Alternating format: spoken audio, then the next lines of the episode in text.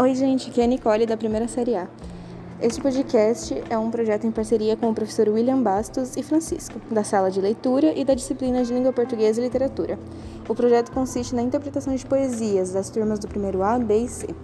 Aí vão as poesias, espero que gostem. Foram feitas com muito amor, esforço e superação.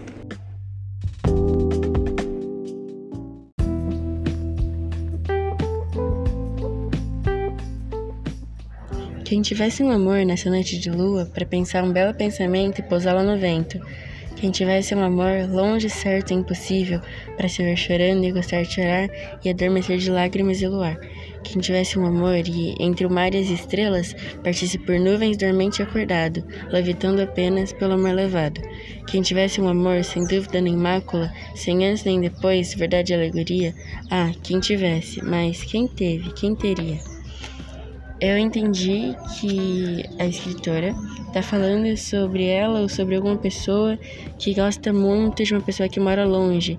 É um amor impossível e essa pessoa está sempre chorando e sempre dorme em lágrimas e ela deseja ter alguém por perto que ela não tivesse dúvida nem mácula e que fosse de verdade.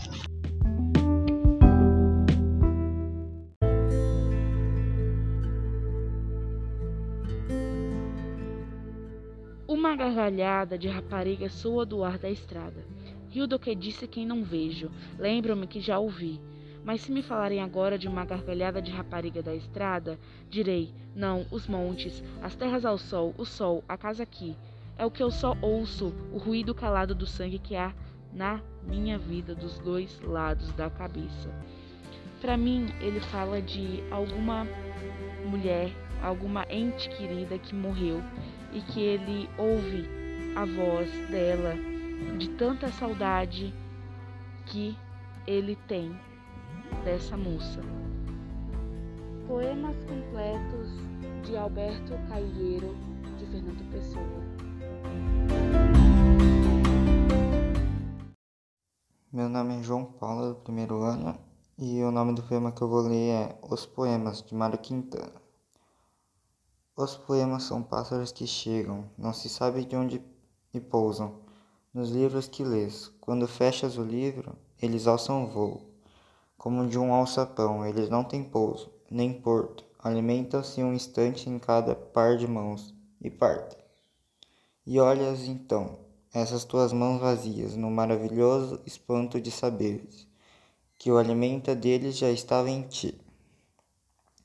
É o Mário Quintana ele faz uma metáfora dos poemas serem como pássaros que pousam em mãos e se alimentam, como se as mãos do autor que escreve os poemas alimentassem os com os seus conteúdos. E Mário, o Mário Quintana ele utilizou a metáfora dos pássaros por porque eles são livres voam no horizonte, dando a entender que os poemas conseguem alcançar vários horizontes e dar um sentido para cada leitor e para quem ouve a poesia, além dos também dele ter utilizado por causa dos cantos dos pássaros, que são belos como os versos dos poemas.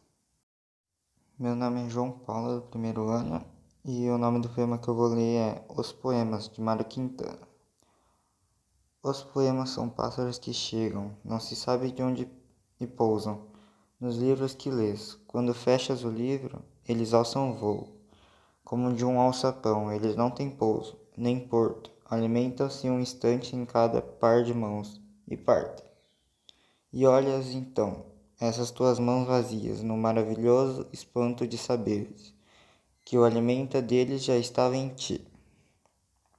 O Mário Quintana ele faz uma metáfora dos poemas serem como pássaros que pousam em mãos e se alimentam, como se as mãos do autor que escreve os poemas alimentassem os com os seus conteúdos. E Mário, o Mário Quintana ele utilizou a metáfora dos pássaros por porque eles são livres voam no horizonte, dando a entender que os poemas conseguem alcançar vários horizontes e dar um sentido para cada leitor e para quem ouvia a poesia, além dos também dele ter utilizado por causa dos cantos dos pássaros, que são belos como os versos dos poemas.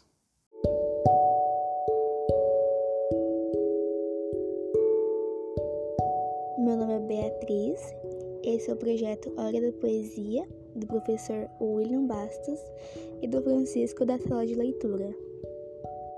Inscrição para uma lareira de Maria Quintana. A vida é um incêndio, nela dançamos salamandras mágicas. Que importa restar em cinzas se a chama foi bela e alta? Em meio aos torós que desabam, cantemos a canção das chamas.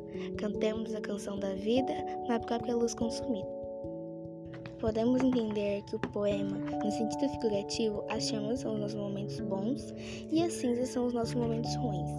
No texto é como se alguém estivesse nos acompanhando, não importa a situação nem o lugar, que a pessoa estará conosco em nossos altos e baixos, como em trecho diz, que o mesmo ao tornado é para ver o lado bom do momento que no final sempre dará certo.